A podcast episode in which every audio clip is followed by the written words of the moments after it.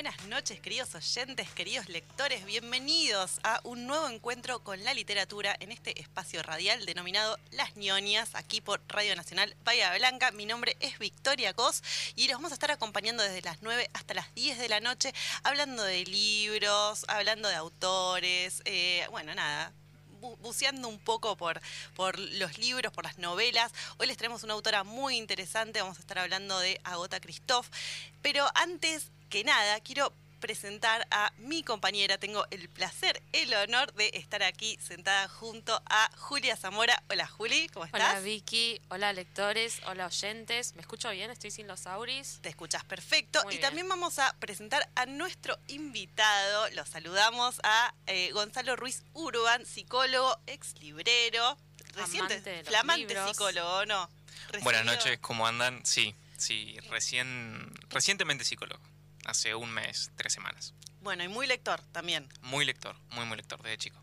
Muy bien. Bueno, así que eh, lo tenemos acá de invitado. Vamos a estar charlando de libros, por supuesto. Estamos en vivo en Instagram, así que saludamos a los que nos están siguiendo desde allí. Les mandamos un saludo. Ya hay gente mirándonos. El vivo es por Instagram las.ñoñas con N, sin ñ. Sí, y si nos quieren mandar algún mensaje a nuestro WhatsApp, les decimos el número de celular, es 291 510 04 es 0798. Ah, no veo nada. Lo repito yo si querés. 291 510 0798. Perfecto. Así que tenemos el celular por acá por si quieren mandar saluditos a nosotras o a nuestro invitado especial, también pueden. Sí, igual siempre más confiable por Instagram, ¿no? Porque después como que nos cuesta agarrar el, celular para ver los Ah, bueno, sí. Si es algo inmediato, lo mandan al celular. Y si no, después por Instagram nos pueden No, por Instagram digo ahí en el, en el ah, vivo y vamos chequeando los... Recién mandaron creo que unos saluditos, ya hay gente mirándonos. Los mensajes. Estamos tomando vino. Estamos tomando vino en taza. Vino en taza, porque es lo nuevo que se viene en Palermo. Exacto. Sí, sí, es muy cool. Eh, mantiene como, como bien las esporas del vino, parece que como que quedan bien. Sí, y el, tamaño, airea, exacto, sí, sí, sí. Así que estamos tomando vino en taza. Ya dijimos que para el próximo encuentro vamos a agregar alguna cosa, como por ejemplo alguna picada. Eh, Pero no vamos a dejar la taza, eso seguro, no, no vamos a cambiarla por copas, pues ya creo que quedó bien así. Bien, bueno. Bueno, al, yendo un poco a lo que nos compete, ¿no? Porque hoy tenemos mucho material, tenemos eh, mucha información para compartir. Vamos a trabajar a una autora, creo que es una de mis autoras eh, favoritas, eh, está seguro en el top 5. a mí me encanta, es una autora húngara ya la presenté, pero la vuelvo a nombrar. Se llama Agota Christoph, está eh, muy en boga en este momento dentro del mundo editorial. Eh, ya mucha gente la, leyó. Eh, la verdad es que es excelente. no sabemos, otra vez tenemos una cuestión con el nombre. Ah, Yo quería hacer un chiste con el nombre. Dale, a ver como que tenemos tanto para decir sobre ella que en este programa no se agota. Pero para, para. Porque estaba, eh, estaba investigando un poco y me parece que es Agota, no Agota. Porque es como la versión húngara de Ágata, ¿entendés? ¿Y será Christoph o Christoph o qué? No, ya tanto. Es un montón. Vamos a decirle Christoph. Yo hasta hace 40 minutos le decía Agota Christoph. Probablemente está Sí, sí, creo que la pronunciado así. muy mal. Agota. A mí me gusta Agota. ¿A vos te gusta Agota? Sí. Pasa que en nuestro idioma tiene como la connotación con la que vos acabas de hacer un chiste. Em, no sé, sí, yo ya me acostumbré a decirle agota, pero me parece que es agota. Sí, puede ser. Siempre pronunciando mal los Sí, sí, ese es un tema, ¿no? Como cada uno, pero bueno, eh, vamos a hablar justamente de algunas cuestiones en relación al lenguaje.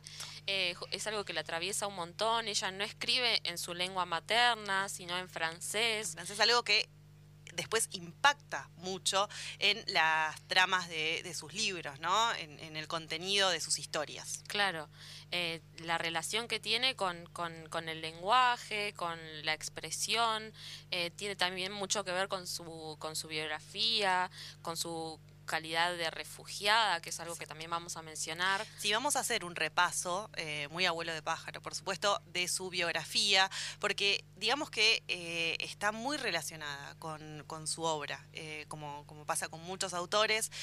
La historia personal de esta autora tiene un reflejo muy palpable en, en, sus, en sus historias, en, en, nada, en las novelas que nos trae. Y es importante conocerlo, es importante entender de dónde vienen eh, algunas, algunos puntos clave que después van a, a conformar, digamos, el grueso de su literatura. Claro, y en particular con Ayer, que es una novelita muy corta que vamos a estar mencionando hoy, hmm. eh, también es muy interesante el tratamiento que hace de la identidad ahí, si bien lo reconocemos súper autobiográfico, el personaje... Ella dice que es su novela más autobiográfica. Pero el personaje es masculino, entonces eso también lo vamos a ir eh, intentando interpretar o ver qué, qué quiere generar con eso. Sí. Bueno, hablando un poco de ella, eh, Agota Christoph eh, nació en Hungría el 30 de octubre de 1935 y fallece en Suiza el 27 de julio de 2011. Como decíamos, fue una escritora húngara que, bueno, residió en Suiza y escribió sus obras en francés, o sea, eh, una hibridación cultural ahí que mamita. tiene muchas novelas publicadas, la, creo que la más importante, o por lo menos para, para mí, y creo que la que más repercusión tuvo, fue la trilogía de Klaus y Lucas, que está conformada por justamente tres libros. El Gran Cuaderno, que fue publicado en 1986, es el primero. La segunda es La Prueba, que eh, salió en 1988. Y el último, eh, el que culmina esta esta tríada de libros, eh, se llama La Tercera Mentira, que salió en 1991. Em, ayer, que es el libro que, más vamos a estar trabajando hoy, salió en 1995, después tiene La Analfabeta, que salió en el 2004, a ella no le gusta mucho eh, la analfabeta, recién estábamos leyendo de algunos testimonios de ella. Claro, de eso tenemos algunas citas también para mencionar, que está bueno también para reponer un poco lo que fue su vida, su biografía. Sí. Eh, porque en ese sí que no hay ficción de ningún tipo. Y precisamente como su nombre lo indica, la analfabeta habla de este proceso de, incorporación del lenguaje francés y de eh, desarraigo de, desarraigo con su lengua natal y de cómo eso eh, le provocó un especie de, trauma, de nostalgia, de dificultad a la hora de, escribir muy grande eh, y, fue dificilísimo. De hecho, acá justo tengo una cita que dice, hablo francés hace más de 30 años, lo escribo desde hace 20 años, pero aún no lo conozco. Como, bueno, eso, escribir en un idioma que, reconoces que no lo conoces. Ajeno. Eh, creo que eh, ella, para los que repasan un poco su biografía, e, es un tema muy importante. Es muy importante el desarrollo de su, de su lengua. Es algo que ella eh, no puede de alguna forma superar eh, y, que, que nombra mucho, que toca mucho en, en, varios de sus, de sus libros porque se ve que fue muy estresante para Y como hablábamos hace un ratito, antes del programa, que siempre nos juntamos antes para charlar un poco. Y tomar vino. Y tomar vino, y, y, sí, con la excusa de tomar vino venimos un rato antes y, nos vamos preparando. Em, también lo relacionábamos en relación, viste, como a Ocean Wong, el, texto que trabajamos el año pasado, de Las tierras somos fugazmente grandiosos, que también hay todo un una reflexión acerca de, de, lo que es hablar en un idioma que no es el materno, eh, los cambios que hay también, eso de que no encontrar la palabra justa en otro idioma, pero bueno, lo enriquecedor que es por otros lados. Em, y en eso había como un punto en común. Sí, nada, esa, esa reflexión sobre, sobre tener que, que adoptar un lenguaje diferente al natal eh, y, todo lo que eso implica, ¿no? Es, es muy difícil. Después eh, quiero contar una anécdota. Tengo una, una, amiga que está viviendo en Dinamarca eh, y ella en Dinamarca habla muy bien en inglés, pero digamos que el idioma natal Es, danés, que tiene como, no sé, 11 vocales, es, es muy complicado. es verdad, sí. Y hace poquito me junté con ella, le mando un saludo, Carla, por si alguna vez me, llega a escuchar, eh, me decía que, lo que se te agota el ser justamente agota lo que se, todo el día claro lo que se te cansa la cabeza de tener que pensar de tener que hacer un esfuerzo en comunicarte en otro idioma es terrible y uno no, no llega a, precisar, digamos, a tener conciencia de, cómo te cansás de tener que estar todo el tiempo eh, comunicándote en, un idioma extranjero. Pero al mismo tiempo, cómo te abre la cabeza, o sea, porque ya es como que de alguna forma el lenguaje se relaciona con los conceptos, no es lo mismo decirlo en un idioma que en otro. No. Ya pensar en otro estructuras- idioma es como... Las estructuras lingüísticas son totalmente diferentes. eh, entonces, sí, es, es otra red distinta, ¿no? Sí. Y me imagino que a nivel neuronal eso debe ser muy Claro, y flashero. aparte también refleja mucho de la idiosincrasia de la ciudad, de la sociedad que representa ese idioma, como que hay muchas cosas en juego. Eh, Gonza, vamos a, a incorporarte un poco que te veo tímido. Sí, iba a agregar que, nada, lo que decías a nivel neurológico eh, cambia el cerebro. A ver, vamos a ver el Eh, una costado persona- psicológico de Una todo persona esto. bilingüe eh, modifica el cerebro, eh, digamos, cambia el encéfalo, las distintas funciones Sí, eh, en los distintos lóbulos eh, a una persona que habla un solo idioma. A un dato de color. sí, no, no, es que sí, está seguro. muy bueno. Eh, bueno, así que nada, eh, está bueno. Igual es eh, una cosa es estudiar un idioma de- por hobby o por, por- para agregar, digamos, eh, nada, a otro nivel educativo, pero vivir en, en un lugar donde no hablan tu, tu lengua, me imagino que debe ser eh, Te sentís muy solo. raro. Sí, Sí, y ahí también traemos esto que, que veníamos leyendo de, de Agota, que ella cuenta que cuando va de, de Hungría a Suiza lleva en la valija biberones, pañales por los hijos y diccionarios, claro. eh, como algo sumamente fundamental y también casi, casi una necesidad. Vital, Claro, porque ¿no? la comunicación depende de eso. Eh, es muy interesante también, sí, eso, tal cual. eh, Aprender un idioma porque querés o porque no te queda otra y porque querés comunicarte. Eh, es muy interesante. Sí, sobre todo teniendo este tipo de personalidad además, ¿no? Eh, ella cuenta que de chica eh, le, gustaba, le gustaba contar historias eh, y a veces su abuela la visitaba e intentaba dormirla con, cuentos que ella ya había escuchado cien veces, toda esta, esta tradición también que, cuando estás en otro lugar la, la perdés, digamos. A Gota le decía que, que así no, a su abuela, le decía así no, la historia así no me gusta. Y ella le, le explicaba mejor la historia, le inventaba otro final, le cambiaba una frase.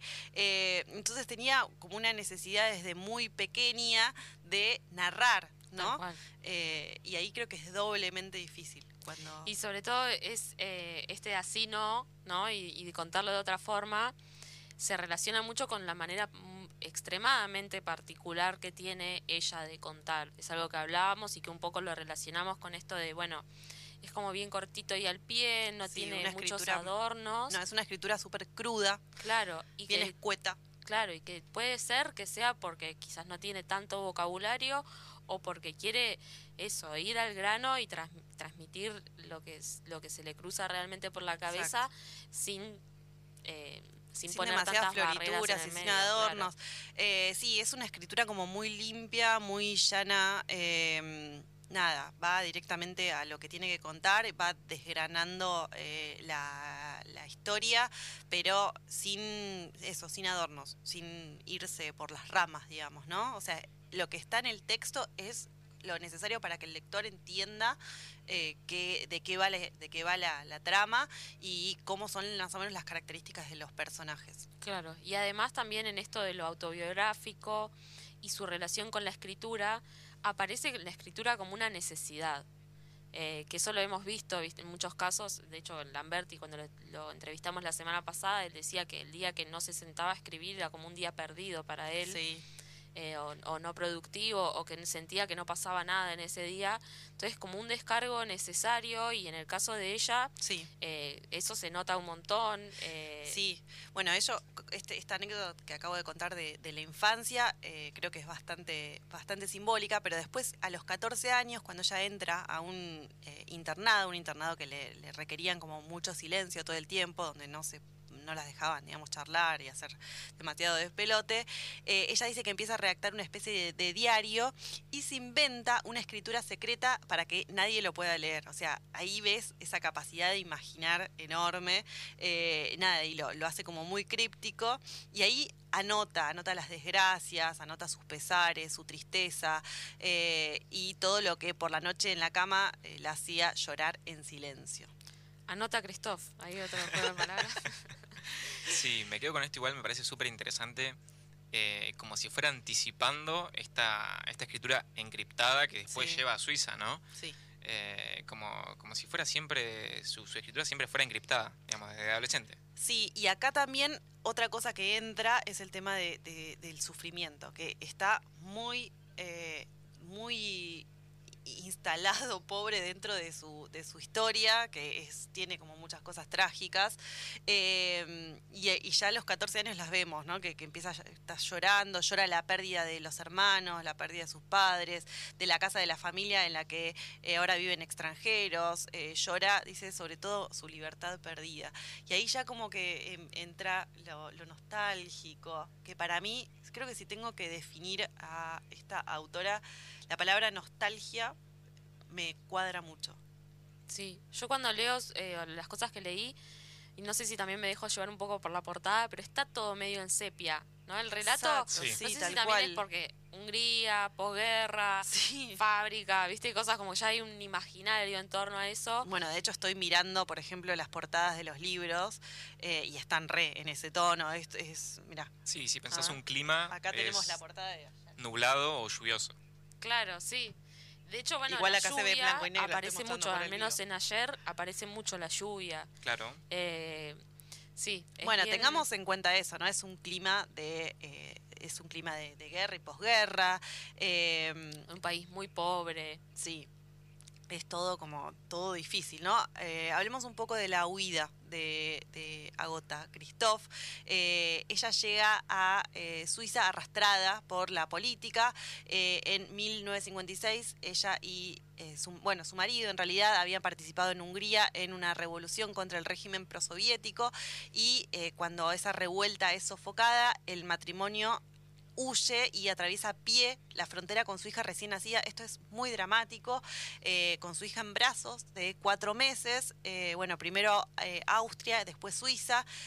Ella dice que en realidad esta huida fue más que nada motorizada por su marido. Dice, mi marido se empeñó en que no fuéramos y dice algo que me, parece muy importante. Dice, "Mi em, muchas veces he pensado que más habría valido que él hubiera estado dos años en la cárcel que yo cinco en una fábrica.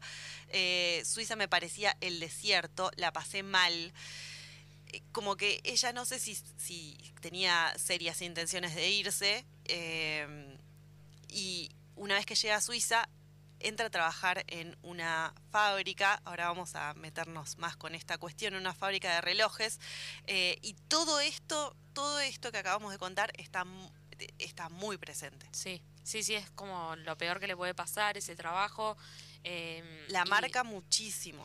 Por eso también ahí aparece la escritura también como, como de alguna forma catártica y, y para, para, para sobrellevar esa vida monótona y tan distanciada también del arte. Eh, después también vamos a hablar un poco Tan sobre lo, lo distanciada de su compleja. patria. eh, eh, Claro, y lo, y, y lo compleja y completa que es eh, como artista, porque también escribió poesía, escribió teatro. Sí, El teatro que escribió, se, digamos, un poco se lo puede relacionar con el teatro berechtiano, que tiene como Sí. una marcada intención de generar algo en el espectador, como el rompimiento de la cuarta pared, eh, aparece mucho el tema social, o sea, muchas cosas que son muy importantes que tienen todo que ver también con el contexto histórico y que la presentan como una artista muy comprometida también con, con la política, con todo lo que la atravesó. sí. Sí, eh, sobre todo esta cuestión de la fábrica. Fueron cinco años en las que ella trabaja ahí, en esta fábrica de relojes.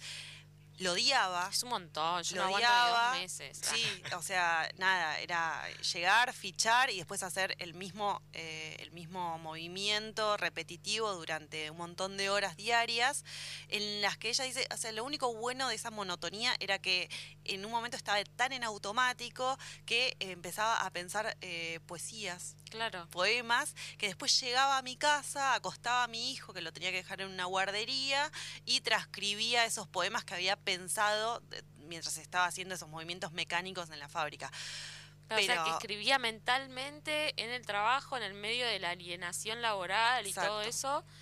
Y después en su casa, en vez de descansar, se tomaba el tiempo de transcribirlo. O sea, la importancia de la, de la literatura, de sacarlo, de poner en palabras lo que uno siente.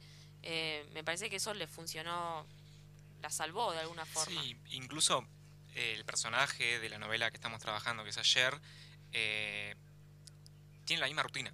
escribe de noche. Incluso en un, en un fragmento, en un pasaje, él dice que escribe mentalmente, mientras piensa. Eh, que es básicamente lo que hacía Agota en, la fábrica. Sí. Ella aparte eh, no había podido estudiar francés, o sea, el, que puede estudiar es el marido, en realidad.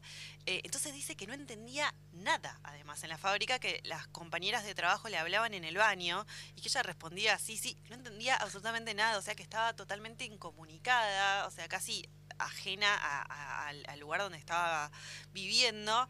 Como una doble alienación, el trabajo, el idioma eh, bueno, no estar en tu patria, un montón de cosas. sí, me parece interesante también la cuestión del idioma como, o del lenguaje como parte constitutiva de uno mismo, ¿no? De la identidad. Porque hoy en día también tan en boga lo, del lenguaje, especialmente lo del lenguaje inclusivo, y digo, ¿de qué manera no, nos conforma el lenguaje? ¿Nos aliena o, nos integra, no? Tal cual, sí. Bueno, ese baño de lenguaje vos lo vas a poder. ¿Quién era Freud? Sí, Lacan. Lacan, Lacan. Se me mezclaron las dos, las dos escuelas.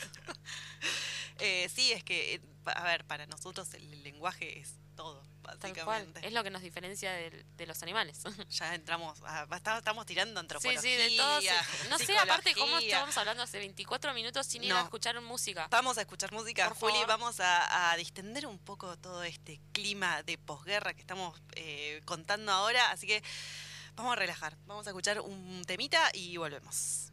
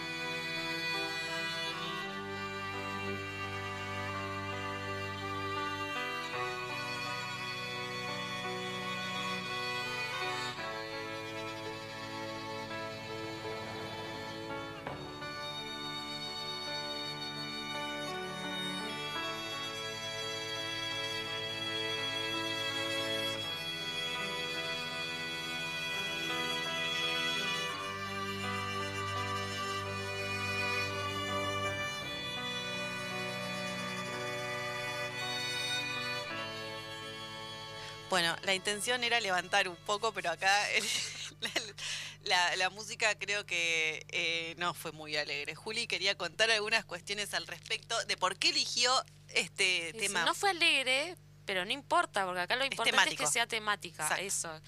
Y es de un compositor, Mihaly Vid, que es húngaro, como la autora que estamos trabajando hoy, que suele trabajar con un director de cine que me gusta mucho y que tiene muchos puntos en común con la literatura de esta autora, que es Belatar, que hace unos films en blanco y negro, tienen mucho contenido social, o sea, si uno quiere reponer también un poco esto de el escenario de posguerra, vayan a verlo y musicaliza la mayoría de sus películas. Bien. Después el resto la suben un poco O más. sea que no fue medio, no fue para arriba, pero eh, Bueno, va, pero fue va temático, claro. Exacto.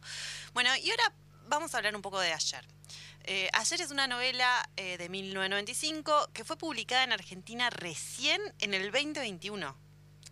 Se consigue hace re poquito por Libros del Asteroide, que es la editorial que trajo eh, la mayoría de los libros de Agota. Ya la bautizamos Agota, no es más Agota. Muy bien. Eh, y bueno, tiene una, una traducción de Ana Herrera. Narra la historia de Sandor Lester, un exiliado en una ciudad europea y obrero en una fábrica de qué? Relojes. En una fábrica de relojes, exactamente. O sea, de ahí, de ahí ella, de ahí ella dice que es su novela también más autobiográfica. Tiene solamente 112 páginas, se lee en una sentada. Gonzalo leyó en cuatro horas, eh, ¿no? Sí, sí, sí, cuatro horas. Y, Y bueno, el protagonista eh, pasa su tiempo libre escribiendo, igual que la autora. Eh, de esa forma se escapa un poco de la alienación que le provoca ese trabajo mecanizado. Eh, dice el personaje, a veces me pregunto si vivo para trabajar o si es el trabajo el que me hace vivir. Eso es muy fuerte porque es básicamente lo que lo que al principio de la novela aparece como fundamental, todo este tema con el trabajo. sí, Eh, nosotros pensábamos esto, ¿no? Como es autobiográfica, pero hay un cambio de, de, género. género. El protagonista es, es hombre. Claro, y bueno, eso también está bueno poner esa distancia Mm. como para poder eh, contar algo autobiográfico desde otro lado. Obviamente aparecen un montón de cosas ficcionales Sí. en, la, en la novelita también. Y es muy interesante cómo al principio, en los primeros capítulos, aparece la figura de un terapeuta, un psicólogo, psiquiatra, psiquiatra, un sí. psiquiatra, con el que el personaje habla, pero es como también un poco una excusa para que haya un monólogo interior o un fluir de conciencia, algunas cosas bien eh, precisas que aparecen de este personaje a partir de las preguntas que le hace el terapeuta. Sí. ¿No? Eso es como interesante. Sí, lo que me parece interesante es este estilo directo que vos decís que adopta eh, después cuando empieza a relatar. Y tiene algo, bueno, yo lo relacioné mucho esto con, con Haneke, que lo habíamos hablado, o no sé cómo, ¿cómo es? Sí, yo le digo Haneke. Haneke. Sí, sí. Perfecto. Eh, en Un Funny Games, cine, sí, claro. en Funny Games, eh, una peli que tiene, usa mucho esto de romper eh, la cuarta pared. Exacto. Y me parece que Agota también hace lo mismo acá, rompe la cuarta pared y nos cuenta una parte bastante brutal de la historia que no, no la voy a revelar, Mm. pero directamente a nosotros, lo cual me parece que nos implica mucho más en, en lo, que, en lo que viene, en la trama de la novela. Y vos, Vicky, por lo que nos contabas, que Vicky acá es la única que leyó la trilogía de Klaus y Lucas, Sí. eh, ya vamos a hacer un programa específico sobre ese, porque no- Sí nos sí. obligó a leerlo Sí y aparte queremos. Pero también esto que vos decías, que, que cambia mucho el estilo, ¿no?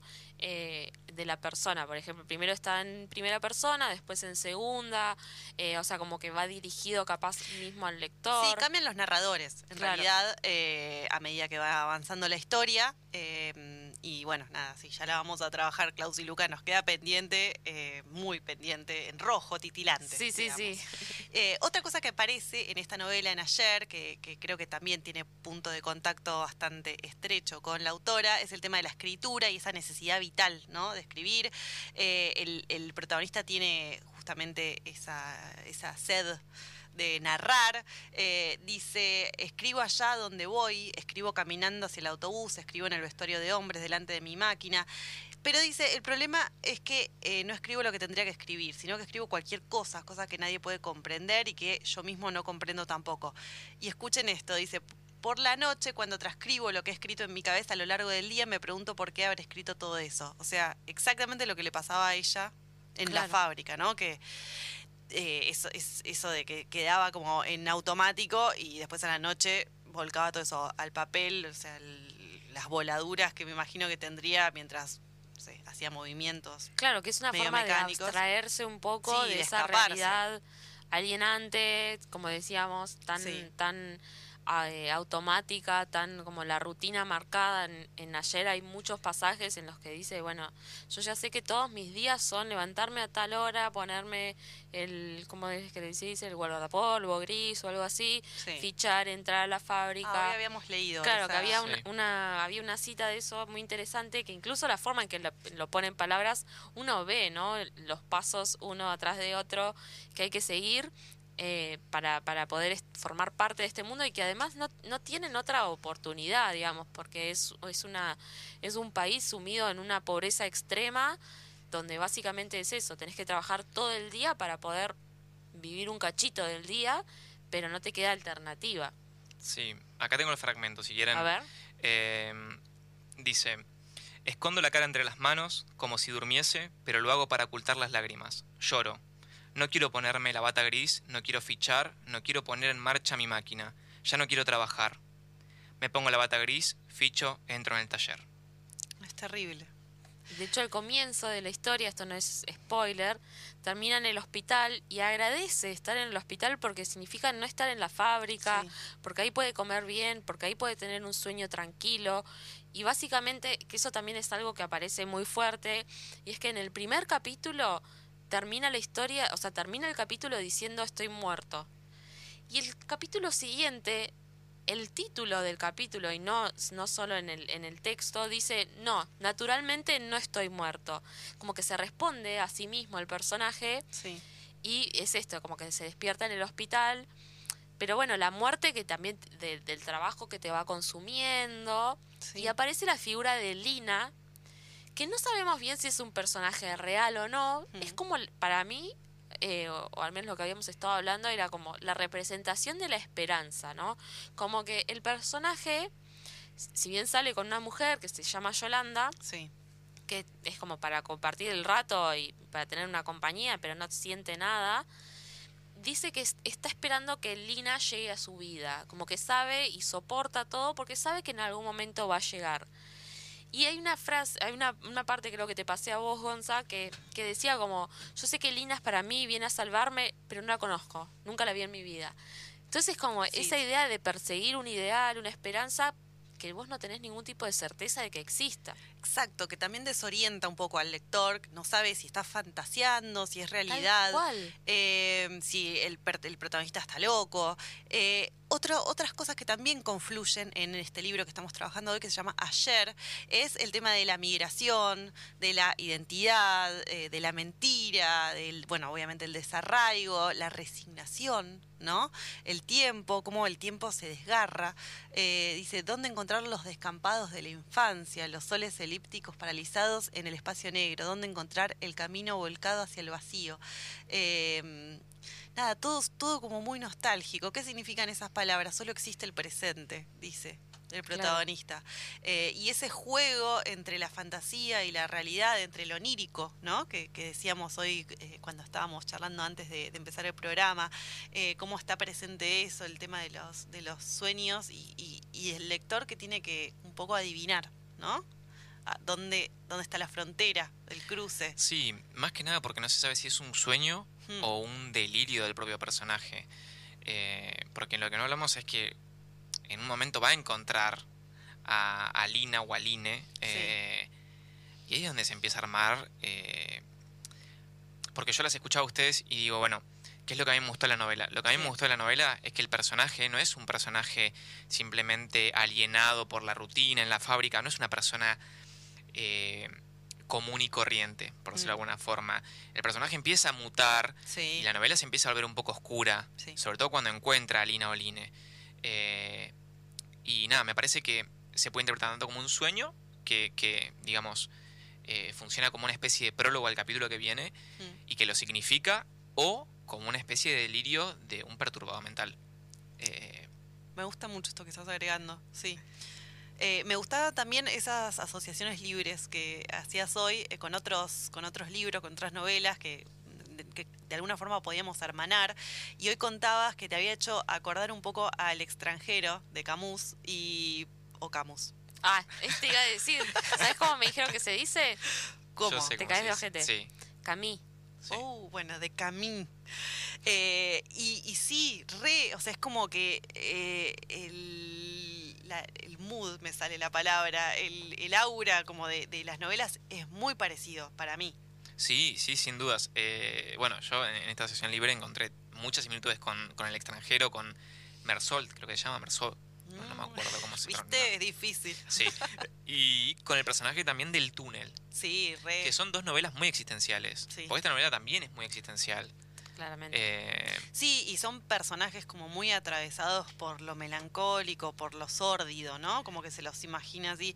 Hoy decían en sepia, blanco y negro, como todo muy nublado, muy gris, muy de posguerra, justamente. sí. Como Sí. que queda, ¿no? sí, mucho frío.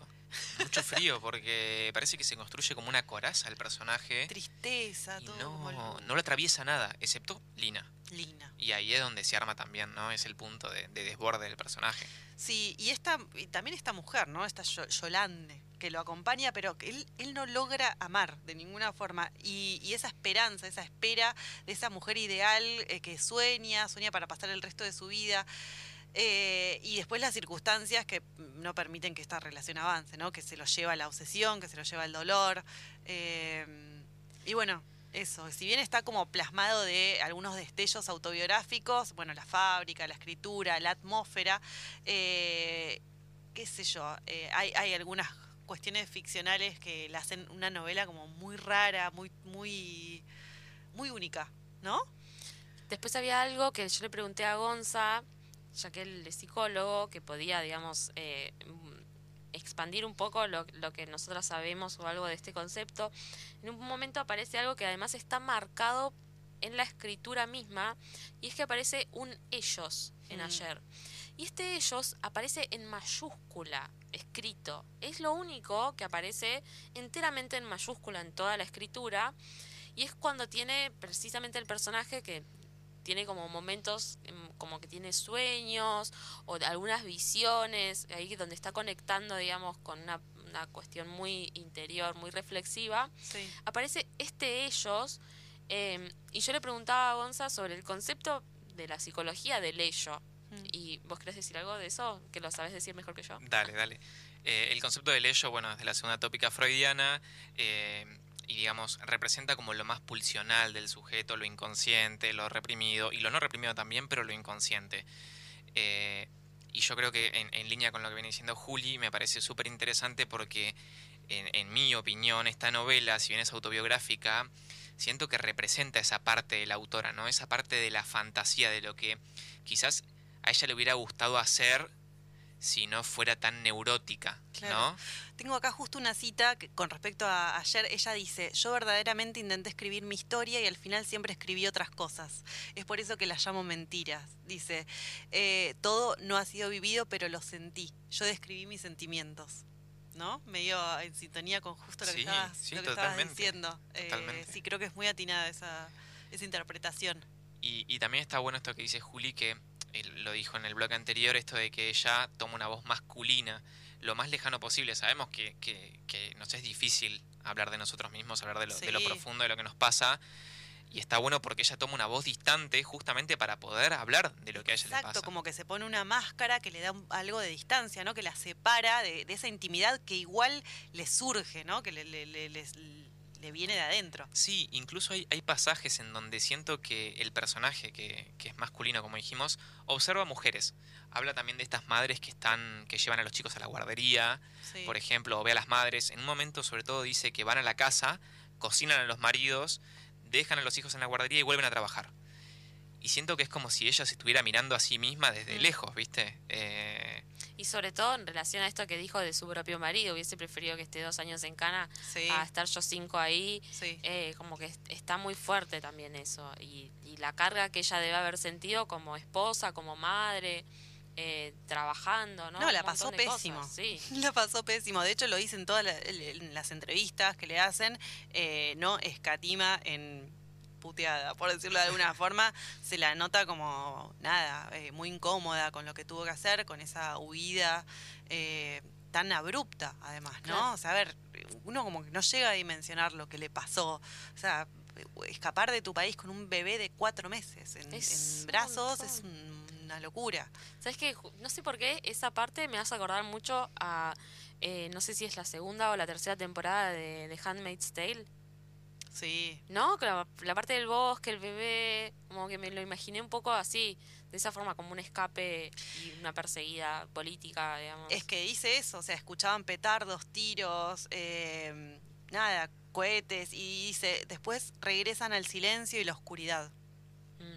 Terrible. Bueno, y cómo rompe ella el silencio poniéndole palabras, digamos.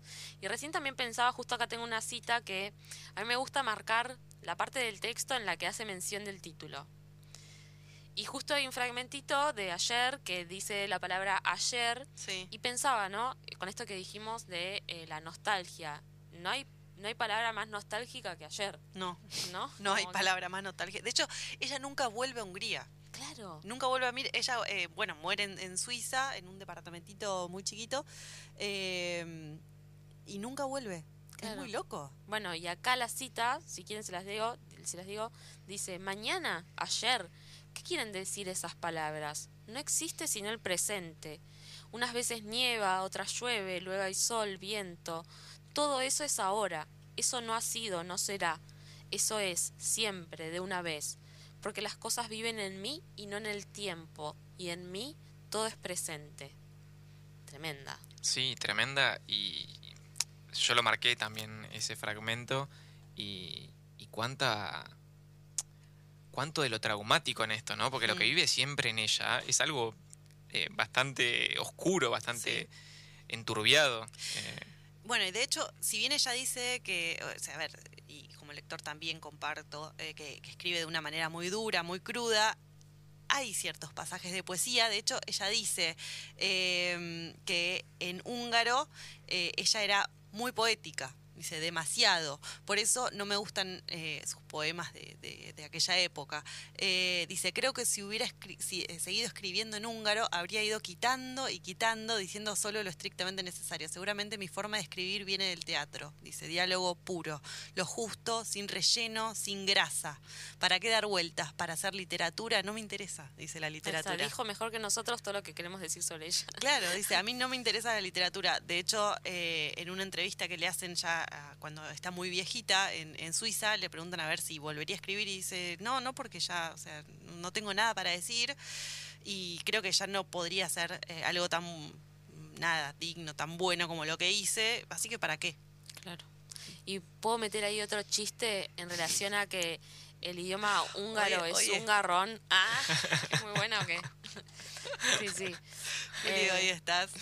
Eh, el vino está Es el vino, de sí, las- sí. es el vino. sí.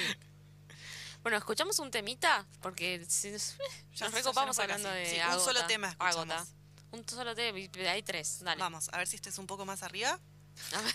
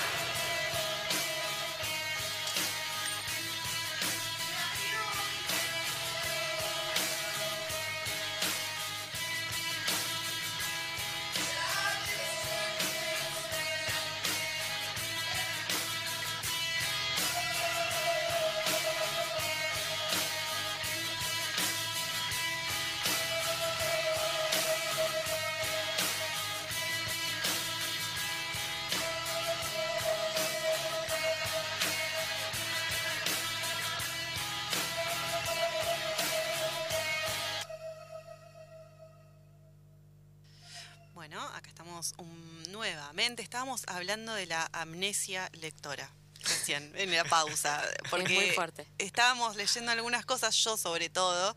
eh, y cómo se me borran. Cómo Pero a se mí me pasa borran con, algunas con lo que leo, con lo que miro, con las películas, me pasa un montón. De hecho, me sorprende a veces la capacidad de síntesis que puede tener otras personas a la hora de contar la trama de, de una película y es como, yo ni me acordaba de que trataba No. sobre eso, como que también me quedan solamente imágenes o música o cosas y pierdo el hilo conductor. es muy fuerte. Yo eso. no me acordaba del libro que habíamos reseñado la semana pasada. O sea, yo voy, voy- voy a ir a la farmacia. ahora. Después de acá me voy a la farmacia a comprarme algo, alguna vitamina. Hay algo, hay unas cosas que son para la memoria, creo. Algo vamos a tener que hacer porque Me- no, ¿no? no. Hay unas pastillitas, eh, pastillitas, que son para la memoria, creo que la gente que estudia lo usa bastante, como que sí, parece que sirve. Bueno, vamos a investigar un poco esa cuestión. Somos devoradores acá.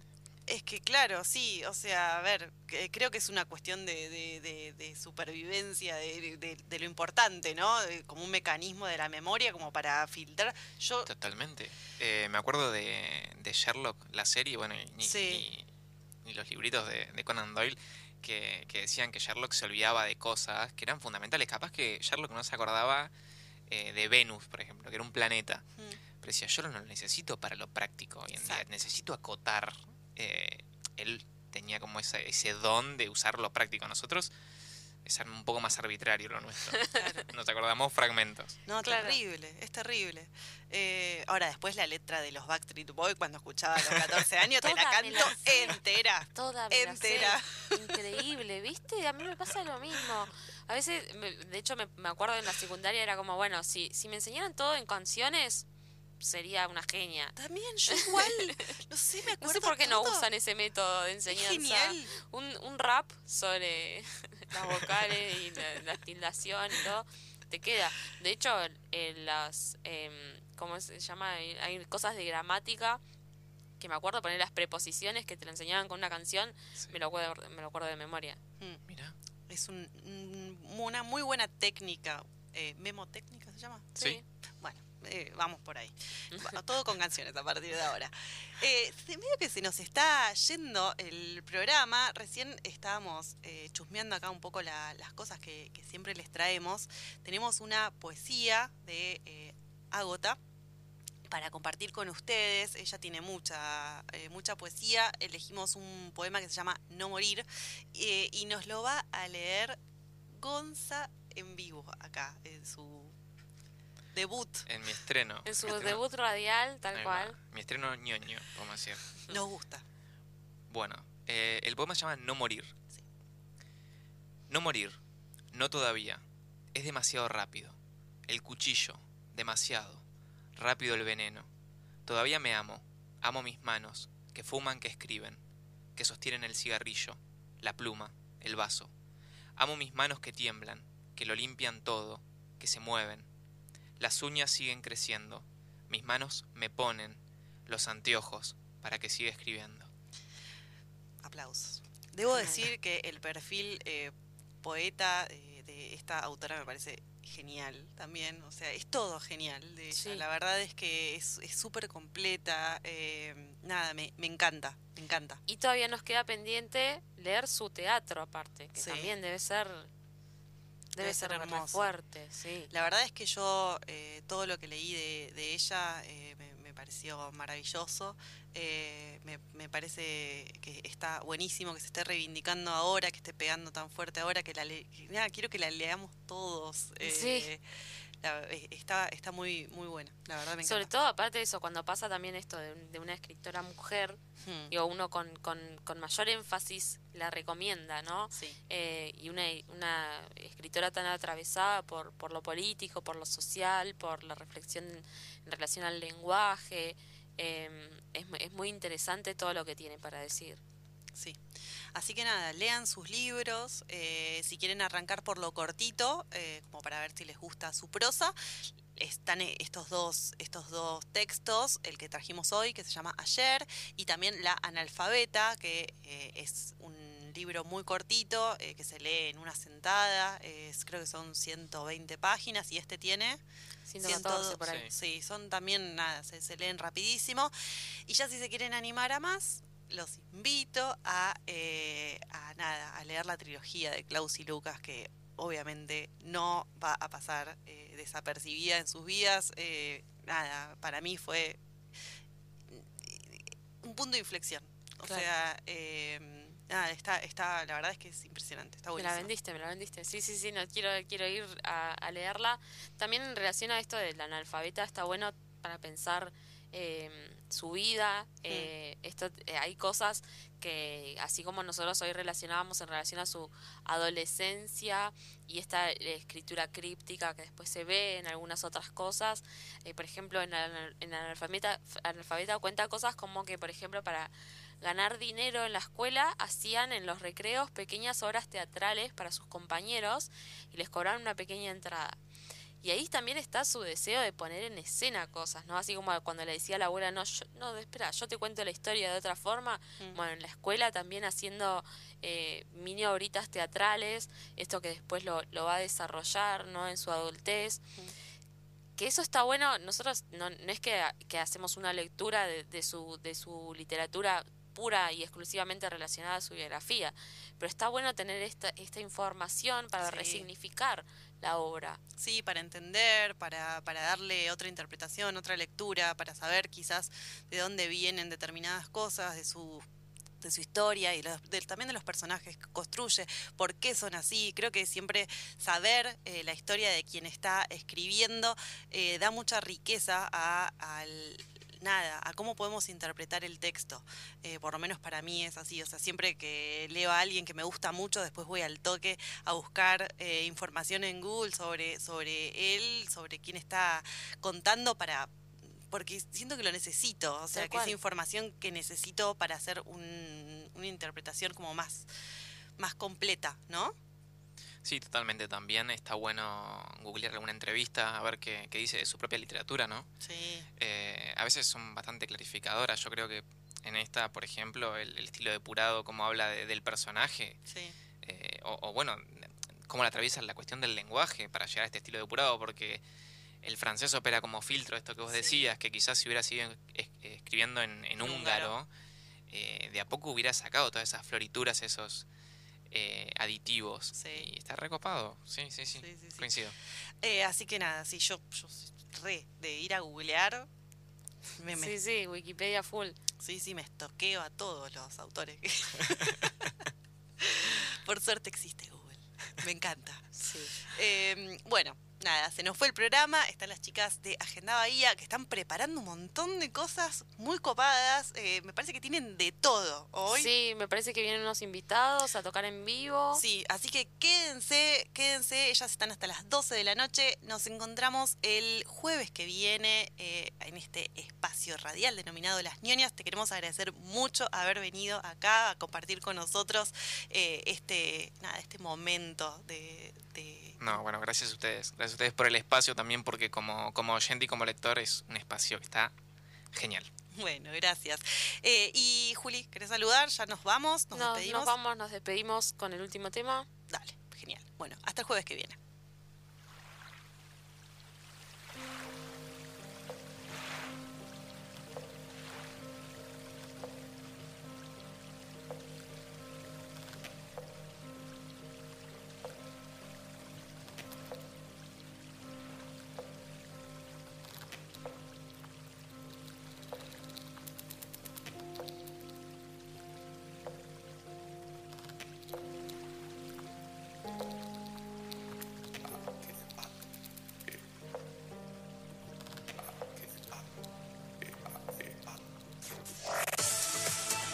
Nacional Noticias. El país en una sola radio. Lo dicho, hora 22 en todo el país. El gobierno se reunió esta noche con la UIA y la CGT para coordinar acciones contra la inflación. Los ministros de Economía, Trabajo y Desarrollo Productivo, Martín Guzmán, Claudio Moroni y Matías Culfas, mantuvieron un encuentro con el titular de la Unión Industrial Argentina, Daniel Funes de Rioja, y los secretarios generales de la CGT, Héctor Daer y Carlos Acuña. Los funcionarios del Ejecutivo acordaron institucionalizar una mesa tripartita de trabajo a fin de tomar medidas y coordinar acciones que permitan enfrentar de manera más efectiva el problema de la inflación, en particular en lo atinente al acceso de bienes y servicios básicos. Tucumán programa varias actividades para Semana Santa. Tucumán se prepara para recibir a turistas en Semana Santa con una intensa agenda de eventos religiosos y de entretenimientos. Así lo aseguró el presidente del ente provincial de turismo, Sebastián Jovelina. Venimos con números récord previos a la temporada, con fines de semana largos que realmente han tenido ocupación eh, prácticamente a pleno en esos fines de semana largos. Luego tuvimos una temporada de verano muy buena, tanto en la capital como en el interior, y ahora estamos esperando esta Semana Santa en la cual ya se han preparado distintos tipos de actividades en distintos puntos turísticos de la provincia. Ese va a ser el Via Crucis en, en Tafí del Valle. Gustavo Llabra, Nacional, Mercedes Sosa. Tránsito.